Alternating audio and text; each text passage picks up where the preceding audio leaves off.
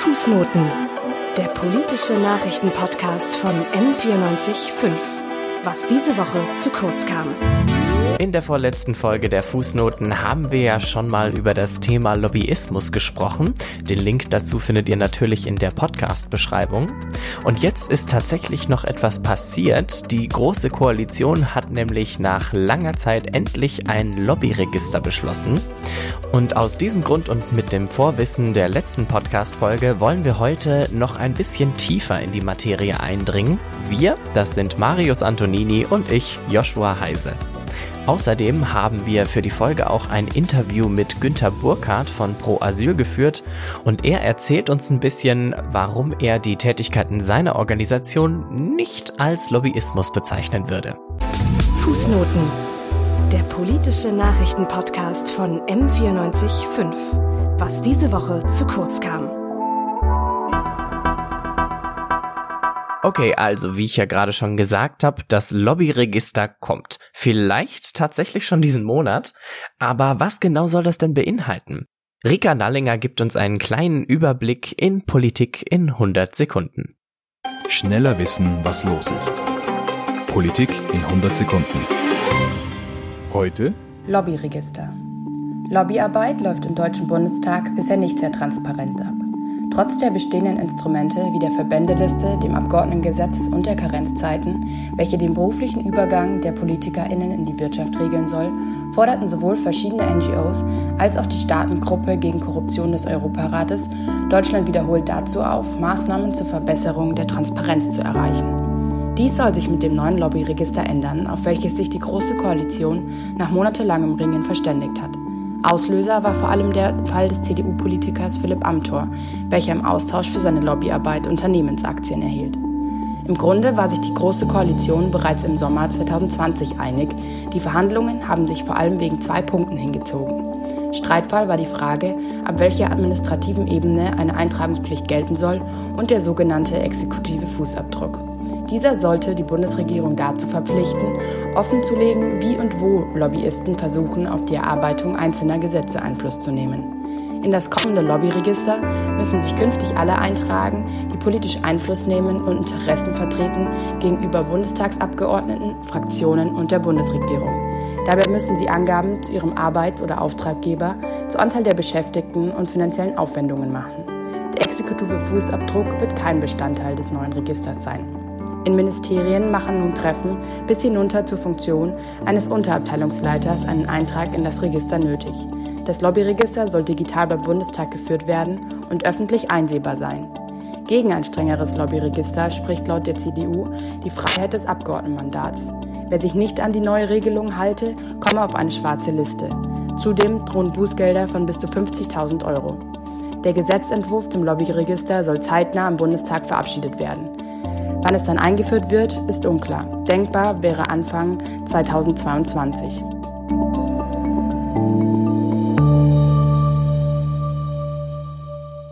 Ja, vielen Dank, Rika, für diese Politik in 100 Sekunden. Endlich ist es passiert. Regierungskoalitionen aus SPD und CDU, CSU haben sich jetzt auf ein Lobbyregister geeinigt und das ist eigentlich schon so ein Prozess, der seit der Ewigkeit andauert. Schon seit vielen Legislaturperioden wird immer wieder nach einem Lobbyregister gerufen, aber es kam nicht, bis dann wahrscheinlich irgendwie letzten Sommer Bewegung in die Sache gekommen ist. Was war da denn nochmal? War das nicht der Fall Amtor? Da wo der mit, ähm, ach, was hat er nochmal gekriegt? Genau, Luxusreisen und Aktienoptionen von äh, Augustus Intelligence hieß das, glaube ich, die, die Firma, ne? Ja, genau. Und wenn man mal so in diesen Streit noch mal ein bisschen zurückschaut, haben, hat ja die Fraktion der Linken, die haben eine aktuelle Stunde einberufen, also so eine Art Fragestunde im Bundestag, wo die Opposition der Regierung kritische Fragen stellen kann und wo man sich nochmal über ein aktuelles Thema unterhält. Und da ging es eben um den Fall Amtor. Das ähm, war dann irgendwie, ich glaube, es war im Juni oder so, Juni, Juli. Und äh, wenn man sich das so anhört, wenn man reinhört in diese Reden, die da gehalten wurden in der aktuellen Stunde, wundert man sich schon, wieso dieses Lobbyregister denn erst jetzt kommt. Weil neben der Opposition, die größtenteils alle gesagt haben, ja, wir wollen unbedingt ein Lobbyregister, hört man auch von der Regierung eigentlich nur Positives über ein Lobbyregister. Also sie trauen sich nicht zu sagen so, nee, wir brauchen kein Lobbyregister. Sie haben zwar gesagt, ja, äh, wir haben es nicht vereinbart im Koalitionsvertrag oder das ist sehr kompliziert, aber so generell haben eigentlich alle gesagt, Lobbyregister, tolle Sache, wollen wir haben. Ja gut, ich glaube, da wollten CDU, CSU und SPD einfach nur so ein bisschen ihren eigenen Arsch retten, indem sie dann gesagt haben, so, ach ja, also an sich finden wir das ja gar nicht mal so schlimm. Ja, äh, jetzt wissen wir ja, was in diesem Lobbyregister drin stehen soll angeblich, aber wozu brauchen wir das denn eigentlich? Also was, was meinst du denn, wozu wir das nötig haben? Also Lobbyismus ist einfach ein wichtiges Instrument für die Politik. Politik heute ist sehr komplex und es gibt wenig andere Möglichkeiten, Abgeordneten irgendwie den eigenen Einschätzungen mitzuteilen, äh, ihnen zu zeigen, welche Sorgen und Wünschen verschiedene Interessensgruppen haben und das erfüllt der Lobbyismus und Politiker kennen sich zwar grundsätzlich eigentlich immer in den Bereichen ganz gut aus, in denen sie äh, arbeiten, aber so ganz tief in der tagesaktuellen Materie, in den ganz vielen verschiedenen Politikbereichen, können sie einfach nicht drin sein. Also das wäre viel zu viel. Ja, stimmt, das sind ja keine Allrounder, die, die können ja gar nicht alles wissen. Und deswegen sind die auch eigentlich dann immer dankbar für jede Hilfe, die sie da kriegen können, solange es sich in Grenzen hält mit der Einflussnahme. Weil Lobbyisten sind recht praktisch für PolitikerInnen, weil die erledigen viel Arbeit für die, die recherchieren, bringen Hintergrundwissen und deswegen kann man nicht irgendwie so generell sagen, Lobbyismus ist nur schlecht, weil der hilft auch sehr gut. Und Politik und Lobbyismus darf man nicht so irgendwie so betrachten, dass äh, Lobbyismus nur die Politik ausnutzt. Das ist eher so ein Nebeneinander. Mhm. Und das kann man auch ganz gut sehen, dass ähm, die Karrieren und die Lebensläufe von PolitikerInnen auch häufig dann, wenn man sich das dann so anschaut, auch mit Lobbyismus zu tun haben. Weil manche PolitikerInnen wechseln mal in die Politik, arbeiten dort als PolitikerInnen, wenn sie kein Mandat mehr haben oder da aufgehört haben. Stichwort Sigmar Gabriel, ne? genau. Und ähm, die so Ex-PolitikerInnen sind natürlich super Lobbyisten, weil die haben so ein richtig gutes Telefonbuch, wo noch alles drinsteht, alle Kontakte und so. Und deswegen ähm, sind die sehr wertvoll für ähm, Unternehmen, Lobbyorganisationen, Interessengruppen. Allerdings, ganz besonders brisant wird die Angelegenheit, wenn man gleichzeitig Lobbyistin und Politikerin ist. Weil das birgt die Gefahr, dass Korruption in eigener Sache begangen hm, apropos Korruption, da ist doch diese Woche mal wieder ein neuer Fall von Korruptionsverdacht aufgetaucht. Ähm, das war doch äh, Georg Nüsslein von der CSU und äh, der CDU-Abgeordnete Nikolaus Löbel. Die haben sich ja bei der Beschaffung der Corona-Schutzmasken mal schön ein paar hunderttausend Euro Provision in die Tasche gesteckt. Finde ich ja auch sehr schön, wie man sich am Leid anderer bereichern kann. Ähm, das ist natürlich das beste Beispiel, äh, was man nicht machen sollte. Ähm, Gott sei Dank wird ja jetzt dagegen ermittelt. Ich glaube wegen Bestechlichkeit und Bestechung von Mandatsträgern. ja, also das, die haben natürlich schon extrem viel Dreck am Stecken, haben es sehr stark übertrieben. Es muss sich natürlich jetzt noch herausstellen, ob die Vorwürfe stimmen. Also man kann sie jetzt nicht so vorverurteilen, aber es deutet vieles darauf hin, dass sie tatsächlich da ihr Amt ausgenutzt haben, um sich selbst zu bereichern. Und das ist so ein bisschen die Schattenseite von Lobbyismus, immer wenn es was mit Korruption und Einflussnahme zu tun hat, kann das nicht so, ist das nicht, nicht so toll. Und wenn wir uns jetzt fragen, ja gut, Lobbyismus, das ist irgendwie so eine Sache, die in Berlin stattfindet. Wie wichtig ist es eigentlich überhaupt für unser Leben? Was hat das für Auswirkungen auf uns? Weil es gibt Positionen, die sagen, ja, der Lobbyismus, der ist eigentlich nur da erfolgreich, wo es keine großen Debatten gibt und die PolitikerInnen ja gar kein Risiko eingehen, wenn sie den ähm, Bitten der Lobbyistinnen folgen, also wenn die sozusagen keine anderen Einflüsse haben aus der Gesellschaft, aus irgendeinem großen Diskurs von der Gesellschaft, aus einer Debatte, dann können die dem Vorschlägen aus dem Lobbyismus ganz gut folgen, weil es gar keine Gegenstimmen gibt und das wird ihnen viel Arbeit abgenommen. PolitikerInnen haben eine sehr anstrengende Woche, haben sehr viel zu tun und da, wie schon vorher gesagt, sind sie sehr dankbar, wenn sie da entlastet werden durch Lobbyistinnen und wenn man so drüber nachdenkt, sind es dann eigentlich so nischige Themen, die jetzt nicht so super viel äh, Einfluss auf unser Leben haben. Wenn man sich da zum Beispiel auch die äh, Schockbilder auf Zigarettenverpackungen anschaut, da gab es einen Fall zu Lobbyismus auch drum. Es wurde viel Lobbyismus deswegen betrieben, aber fällt VerbraucherInnen denn überhaupt auf, ob so ein Schockbild ein paar Quadrat äh, Zentimeter größer oder kleiner ist. Naja, also vielleicht nicht bewusst, aber ich denke auf eine gewisse Art schon, weil stell dir mal vor, du hast jetzt die Zigarettenpackung, die ist so, ja, ungefähr so groß wie unser Smartphone. Und wenn du jetzt, sagen wir mal, die Hälfte davon mit einem Schockbild ähm, tatsächlich coverst oder nur ein Viertel davon, ist es natürlich schon ein Unterschied, weil wenn du jetzt, sagen wir mal, die Hälfte tatsächlich bedeckst, bedeckst mit diesem Bild, dann äh, springt dir dieses Bild natürlich viel, viel eher drauf. Ähm, aber gut, das ist jetzt eher so ein kleines Ding. Ähm, bei größeren Themen wie zum Beispiel so SUVs oder Elektroautos, da hat sich ja dann durch den Lobbyismus ähm, diese Regel etabliert, je schwerer das Auto ist, desto besser ist das für die Effizienz. Und das hat dann natürlich ja nochmal einen größeren, äh, eine größere Auswirkung als jetzt ein Bild auf einer Zigarettenpackung, weißt du?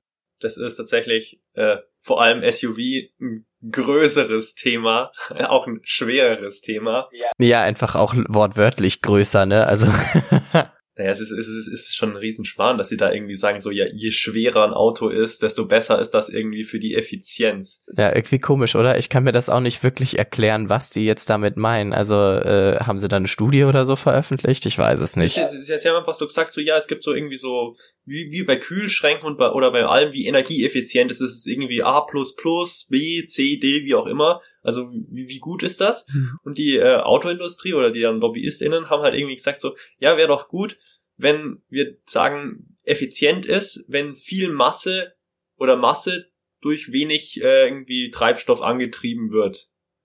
Und das ist bei SUVs ja der Fall, weil die so viel wiegen, kommen die dann in ein besseres Verhältnis als ein äh, Kleinwagen teilweise.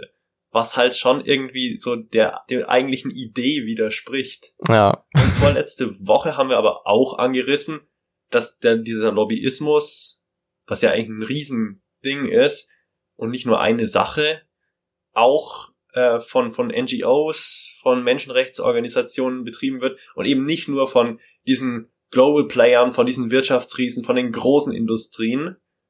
Und äh, Interessenvertretung, vor allem auch in NGOs, macht das, was eigentlich möglich sein müsste, was eigentlich Demokratie ausmacht. Sie nehmen Einfluss, nehmen teil an der Debatte, am Diskurs. Das ist unglaublich wichtig für die Gesellschaft. Also Menschen, die irgendwie fordern, Lobbyismus zu verbieten, halte ich für eine eher schlechte Idee. Und das braucht's den Lobbyismus, weil die Themen komplex sind und weil nur so viele Stimmen gebündelt werden können. Also so können dann auch irgendwie bei NGOs, wenn sich viele Menschen irgendwie bei einzelnen Organisationen engagieren, kann, können die, haben die mehr Gewicht und können auch in der Politik was bewegen. Und wie, wie machen die das? Also sie stellen Anträge, schreiben Briefe, und so können die ihre Intentionen, Gedanken und ihre Einwände gegen ihre Gesetzvorhaben in Worte fassen und das ist ein transparenter Weg. Also wenn man Politiker in äh, Briefe schreibt, dann ist das total okay und legitim. Und dafür haben wir ein Interview mit dem Geschäftsführer von Pro Asyl geführt, Günther Burkhardt. Und der hat gesagt, dass er die Arbeit seiner Organisation nicht als Lobbyismus bezeichnen würde. Oder auf jeden Fall passt es ihm nicht so, dass man das als Lobbyismus bezeichnet. Hören wir doch mal rein, was er dazu sagen hat. Pro Asyl ist eine Menschenrechtsorganisation, die sich für Geflüchtete und Migrantinnen einsetzt. Im Interesse ist das Menschenleben das allgemeine Wohl. Ich durfte hierzu ein Interview mit Herrn Günther Burkhardt führen.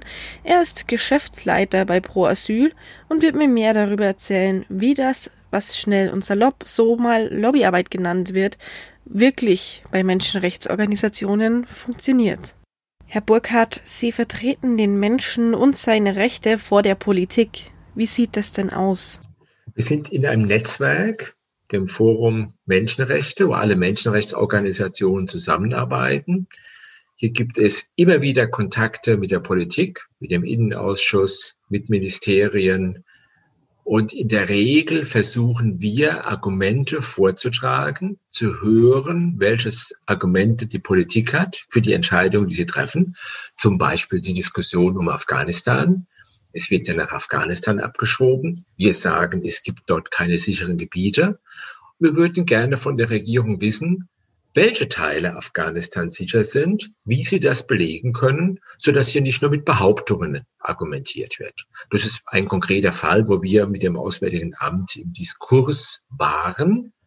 Und das ist äußerst relevant, weil man kann dadurch auch verhindern, dass entweder Abschiebungen in ein zerrüttetes Land unvertretbar vollzogen werden oder dass, wenn die Behörden falsche Entscheidungen treffen, dann über Jahre lang äh, Gerichte lahmgelegt werden, weil in einem Rechtsstaat werden ja Entscheidungen auch vor Gericht vertreten. Das ist nur ein kleines Beispiel. Haben Sie das Gefühl, dass die Politik offen für Interessensvertretung ist, vor allem jetzt in Ihrem Fall? Das ist höchst unterschiedlich. Es gibt ähm, Argumente, mit denen wir das spüren. Es wird gehört. Man hat zum Beispiel ausgesetzt, das Recht als Familie zusammenzuleben für Menschen aus Kriegs- und Bürgerkriegsflüchtlingen. Da hatte die SPD zugestimmt bei dieser großen Koalition.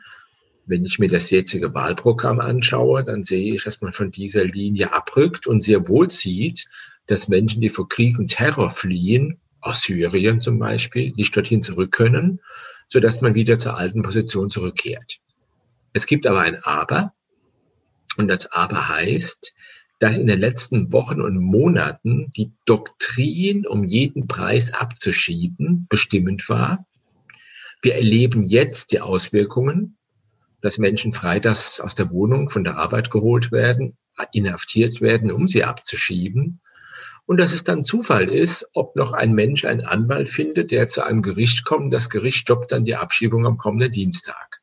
Vor diesem Mechanismus, der angelegt ist in der Gesetzgebung, hatten wir gewarnt, genau mit der Argumentation, dass wenn man Gesetze so schafft, es für Opfer von Menschenrechtsverletzungen, beispielsweise afghanische Flüchtlinge, kaum noch möglich ist, vor Gericht zu kommen.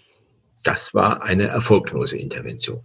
Die Abschiebungs Maschinerie in Deutschland ist durch die Gesetzgebung der Großen Koalition drastisch erleichtert worden. Sie haben beschrieben, dass Sie mit Ministerien im Kontakt sind. Läuft das dann persönlich durch Kontakte oder ganz formell und schriftlich per Antrag? Wir sind als Menschenrechtsorganisation öffentlich sichtbar, vertreten klare Positionen, die faktenbasiert sind. Wir wenden uns an die Spitzen der Ministerien, bitten um ein Gespräch. Es gibt von unserer Seite auch gemeinsame Stellungnahmen mit anderen Organisationen der Zivilgesellschaft. Und meist wissen wir, dass gerade wenn es um sehr heikle Fragen geht, es sinnvoll ist, in einer Demokratie auf die vierte Gewalt zu setzen. Und das ist die Öffentlichkeit. Bei Abschiebungen Kriegs- und Krisengebiete, wenn es wie Trennung von Familien geht, oder auch das illegale Zurückweisen von Schutzsuchenden an Europas Grenzen, wo ja auch deutsche Beamte Mithilfe geleistet haben. Da brauchen wir eine demokratische Öffentlichkeit. Und so gibt es in Deutschland das die Möglichkeit, frei zu reden, zu sprechen und unabhängige Journalisten. Anders als etwa in Ungarn und in anderen EU-Staaten, wo mittlerweile Menschenrechtsverteidiger, wie wir es sind, selbst Angst haben, müssen, bedroht zu werden. Und dann folgt nach einer öffentlichen Diskussion auch eine Debatte mit Politik. Und da wir meistens in aller Regel nur sehr geringen Erfolg haben, ist es in einem Rechtsstaat auch nötig und möglich, dass man versucht, falsche Behördenentscheidungen vor Gericht zu bringen. Wie oft passiert denn das, dass Sie die Entscheidungen vor Gericht ziehen? Na gut, das versuchen wir ja. Es hat in letzt, vor kurzem wurde eine Abschiebung nach Afghanistan in letzter Minute gestoppt vom Bundesverfassungsgericht, was dann den Richtern sagt, also die Pandemie in Afghanistan ist derart gravierend, das Existenzminimum überhaupt nicht gesichert. Bitte, ihr müsst das genau prüfen. Oder, zweites Beispiel, es sind Menschen in Griechenland angekommen, leben dort, werden als politisch Verfolgte anerkannt, leben auf der Straße, haben keine Chance, Fuß zu fassen und sind dann irgendwann in Deutschland. Hier hat das Oberverwaltungsgericht Münster Abschiebungen nach Griechenland gestoppt, weil die Menschen im Nichts landen. Und das basierte auch auf Recherchen von Pro Asyl, unserer Projektorganisation in Griechenland, Refugee Support Aegean. Und diese Entscheidung des Oberverwaltungsgerichts Münster rettet im Moment wir, circa 8000 Menschen von der Abschiebung nach Griechenland. Ja, also wir haben immer wieder Erfolg. Und genauso passiert es immer wieder, dass trotz Interventionen abgeschoben wird, wo man manchmal nur die Hände über Kopf zu schlagen schlägt und sagt, das kann doch wohl nicht wahr sein. Spannend, dass sich rein durch öffentliche Interessensvertretung so viel bewegen kann. Jetzt gibt pro Asyl Menschen, die gar nicht wissen, dass sie hier in der Politik eine Stimme haben, eine Stimme. Das heißt, dass im Lobbyismus doch eigentlich sehr viele Chancen sind, oder? Ich würde es erstmal bezweifeln, dass wir Menschen eine Stimme geben, sondern es geht mir auch um mich. Es geht mir um unsere Gesellschaft. Wenn nämlich in einer Demokratie, wie wir leben, Menschenrechte ausgehebelt sind und Behörden machen können, was sie wollen, ohne Kontrolle, das, davon rede ich, wenn an der Grenze zurückgewiesen wird, etwa in Griechenland und Kroatien, dann betrifft es auch meine Menschenrechte als Bürger dieses Staates, dieser Europäischen Union. Also von daher mache ich nicht eine Lobby für irgendjemand, sondern es geht hier um die Grundfrage, wo leben wir in der Gesellschaft? Ist das ein demokratischer Rechtsstaat, wo Menschenrechte zählen? Oder kann jede Behörde machen, was sie will? Also von daher würde ich das nicht als Lobby bezeichnen, auch nicht als Advocacy, was das moderne Wort ist, sondern wir als Zivilgesellschaft verteidigen die Grundlagen dieser Gesellschaft. Und das heißt, Öffentlichkeitsarbeit leisten, die Menschen in der Politik überzeugen, die Bevölkerung überzeugen und aber auch auf die Einhaltung von Grund- und Menschenrechten zu pochen. Sie gehen jetzt unglaublich offen mit der Interessensvertretung um und handeln auch in der Öffentlichkeit. Es ist aber so, dass medial oft gar nicht über Lobbyismus berichtet wird und auch nie darüber gesprochen wird, außer es passiert einmal ein Skandal, so dass Lobbyismus eigentlich ein schlechtes Bild hat. Woher denken Sie, kommt dieses schlechte Bild vom Lobbyismus, von Interessensvertretung? Das wird immer dann schräg, wenn seitens etwa der Bundesregierung Geld fließt an Lobbyvertreter oder wenn diese Lobbyvertreter, Industrie vor allem, selbst finanzielle oder wirtschaftliche Interessen hat. Wir finanzieren uns selbst dank der Beiträge von Spenden und Mitgliedsbeiträgen. Also das heißt, da ist kein Geld im Spiel, wo ich mit Kontakten mit Politik als Organisation irgendwas von habe. Wie unterscheidet sich für Sie fairer Lobbyismus von korruptem? Ich weiß gar nicht, ob ich mich als Lobbyist einordnen möchte. Eigentlich nicht. Also das eine ist, es gibt das Recht in einer Demokratie als Zivilgesellschaft selbst für diese Gesellschaft einzutreten. Das ist, finde ich, nicht mit dem Etikett Lobby äh, zu kennzeichnen. Ich weiß, das machen Journalisten gerne, aber es passt eigentlich nicht. Weil Lobby ist oft, dass eine Organisation eigene Interessen vertritt und versucht, die durchzusetzen, ohne dass das öffentlich sichtbar ist. Also so nehme ich viele Gesetzgebungsprozesse wahr. Damit denke ich an das Lieferkettengesetz, was im Bundestag verhandelt wird. Damit denke ich an die Interessen der Autoindustrie und viele andere. So, unser Interesse ist, dass diese Gesellschaft demokratisch und frei ist und dafür diskutieren wir mit allen, die mit uns sprechen wollen. Ist das Lobbyismus? Weiß ich nicht. Würde ich nicht so fassen. Wie würden Sie denn das, was Sie machen, selbst nennen? Ich hatte es jetzt immer Interessensvertretung genannt. Es ist falsch, weil Interessensvertretung muss die Bundesregierung machen für unsere Gesellschaft. Die Bundesregierung hat die Aufgabe, eigentlich Menschenrechte zu schützen, das Grundgesetz zu verteidigen. Wir als Zivilgesellschaft wollen in einer Demokratie leben, die auf Menschenrechten basiert. Und dafür wissen wir, wir können frei reden, wir können frei Briefe schreiben, wir können frei recherchieren, wir können auch Skandalfälle äh, vor Gericht unterstützen. Das ist ein Potpourri von Interventionen, wie sie etwa in Ungarn nicht möglich ist, wie sie in der Türkei nicht möglich ist, wie sie in Russland nicht möglich ist. Da sitzen unsere Partner im Gefängnis. Das wär's meinerseits schon auch mit den Fragen. Vielen, vielen Dank für Ihre spannenden Ansichten und Antworten zum Thema, Herr Burkhardt. Aber wie sieht denn jetzt eigentlich dieser Lobbyismus aus? Also das, was diese ganze, was das Image von Lobbyismus eigentlich so zerstört hat. Ist er so, wie wir uns ihn vorstellen, also bei irgendwelchen Hinterzimmern mit zugezogenen Vorhängen und Türen, die innen ausgekleidet sind mit schalldichten Polsterungen? Naja, also ich meine, ähm, das ist ja auch schon in der vorletzten ähm, Fußnotenfolge ein bisschen angerissen worden, dass, dass äh, Lobbyismus ja eigentlich einen ganz legitimen äh, Platz in der, in der deutschen Demokratie auch hat. Ähm, und es ist ja auch ganz, ganz wichtig, dass wir ähm, immer im Hinterkopf behalten, dass Lobbyismus tatsächlich nur dann richtig auffällt, wenn tatsächlich irgendwas passiert, ein Skandal. Und dann wird ja erst die Lobby beziehungsweise die Beteiligten dieser Lobby sichtbar. Also jetzt kommen wir wieder zurück zum Fall Amtor. Das ist ja auch nur durch diesen Skandal bekannt geworden. Also davor, ja, vielleicht haben es ein paar Leute gewusst, aber auf jeden Fall nicht die breite Öffentlichkeit. Ähm, aber, hm? Ja, genau, da fällt halt nur der schlechte Lobbyismus auf. Also alles, was gut ist, ähm, ja, das, das hat einfach kein, kein News-Potential. Aber das, das ist ja auch bei den generellen Nachrichten so. Also wann hörst du schon mal gute Nachrichten im, im Fernsehen, oder? Nachrichten sind doch irgendwie immer skandalgebunden. Ja, aber es ist ja auch irgendwie die Aufgabe der Medien, dass sie den Blick eben auf die äh, dunklen Ecken werfen, wo was passiert. Ja, stimmt, aber es darf halt nicht so weit kommen, dass dann irgendwann so ein Medienverdruss kommt, einfach weil nur Schlechtes im Fernsehen kommt. Ja. Und man sollte irgendwie den Leuten bewusst machen, ist auch irgendwie eine Frage von Medienkompetenz, dass man eben nicht die, äh, die reale Welt sieht, sondern eher so eine Medienrealität, eine Medienwelt. Ja, das stimmt. Naja, jetzt kommen wir mal zurück zu dem bösen Lobbyismus. Ähm, da habe ich nämlich ein super schönes Beispiel von der Firma Heckler und Koch, also quasi dem Rüstungsunternehmen ähm, in Deutschland und die sitzen in Baden-Württemberg.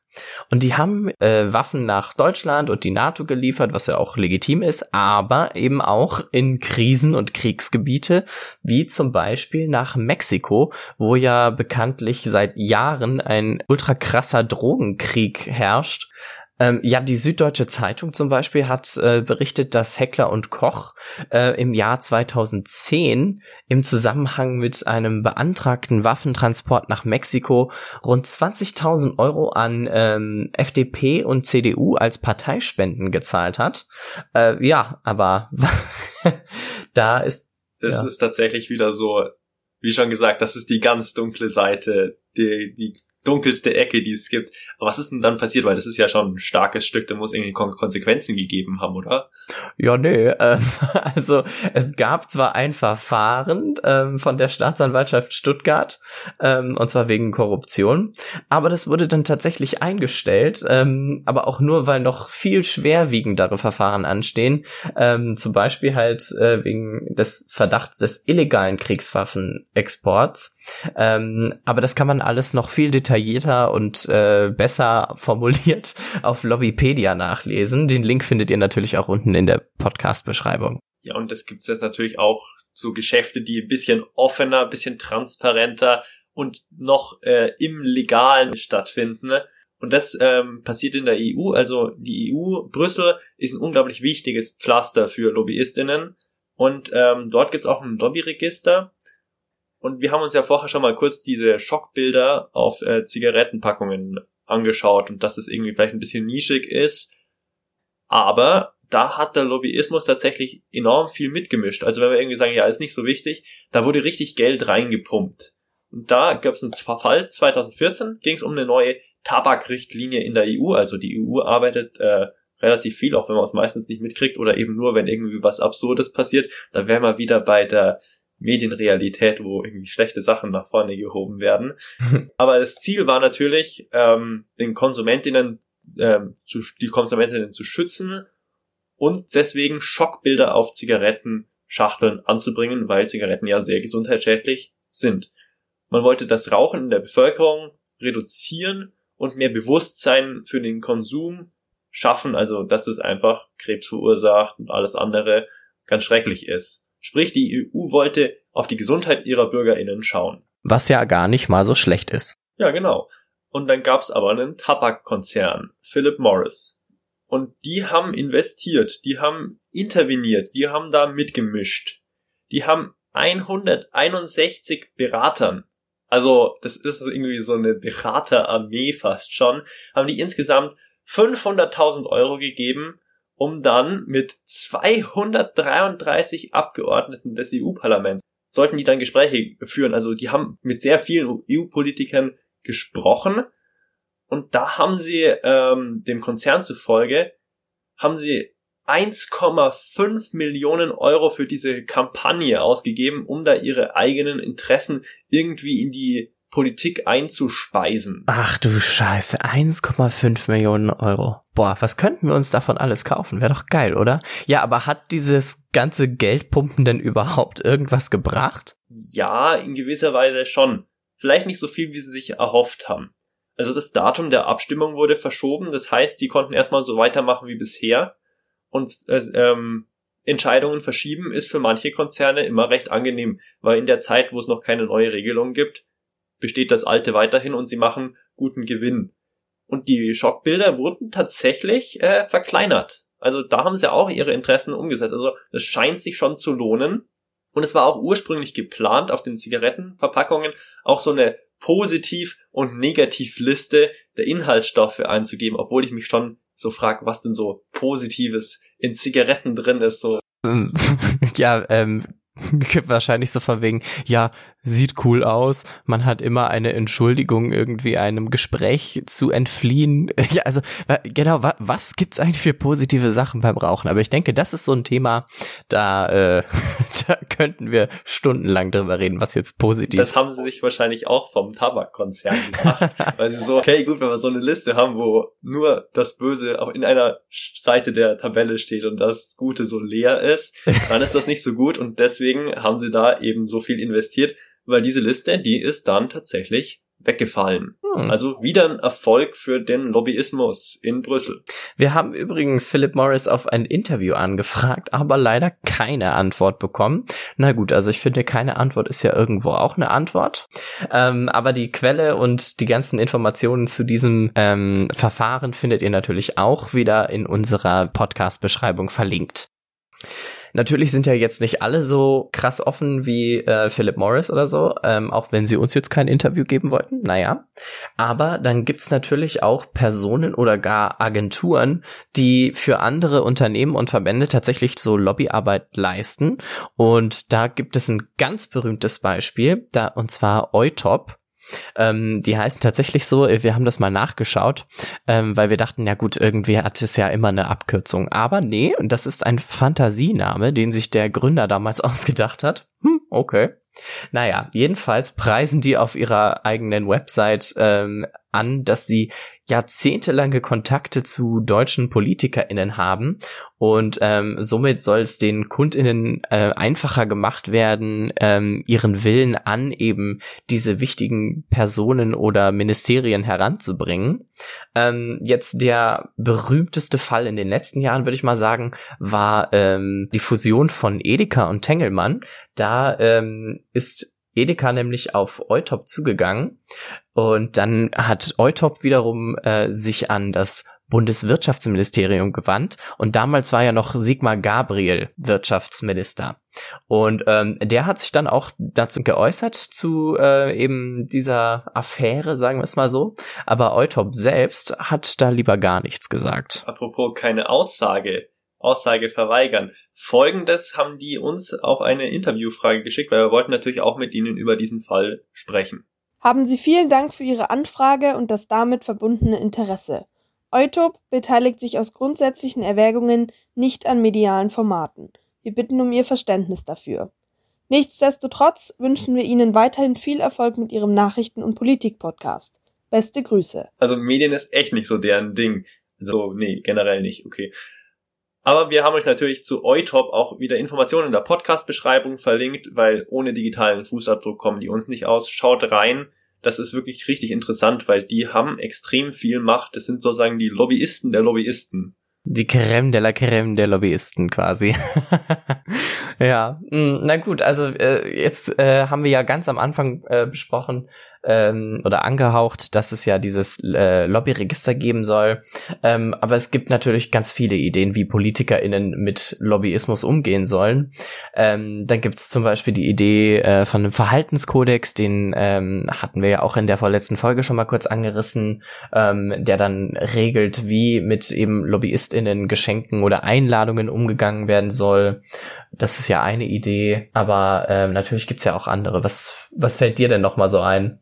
Ja, ich, ich habe ganz verwegene äh, Sache gerade. Und zwar, was, was hältst du eigentlich davon?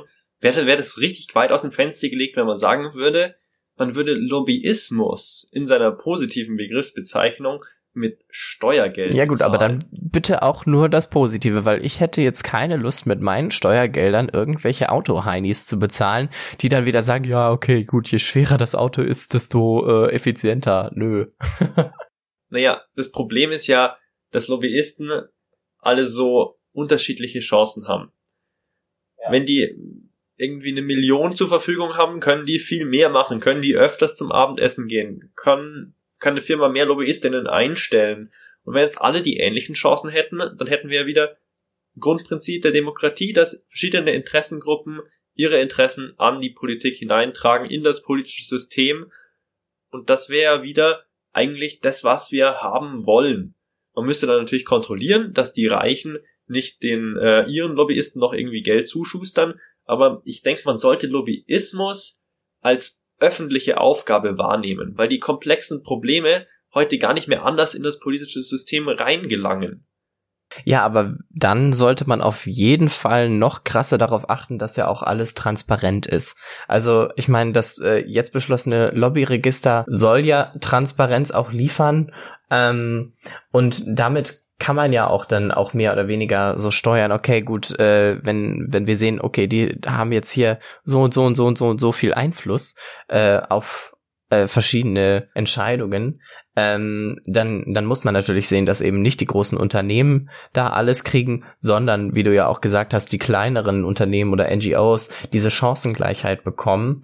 Ähm, aber naja, denkst du wirklich, dass dieses Lobbyregister das tatsächlich schaffen wird oder ob dann vielleicht sogar tatsächlich die Lobbyisten wieder da so aktiv gegenarbeiten, dass das gar nicht so krass wird? Ich, ich, ich hoffe und ich denke, dass das auf jeden Fall ein Schritt in die richtige Richtung ist wenn man ein Lobbyregister richtig aufzieht, dann könnte man ja auch drüber kontrollieren, wer Zugang zu was hat, könnte man nachvollziehen, wer wo ist und das wäre auf jeden Fall schon mal ein Schritt in die richtige Richtung zu Transparenz und ob es aber jetzt des, die großen Probleme löst, das wird sich erst noch herausstellen. Naja, wir kriegen ja hoffentlich diesen Monat noch eine Antwort, äh, wie dieses Lobbyregister tatsächlich umgesetzt wird. Und dann äh, können wir da ja immer noch drüber lachen oder weinen.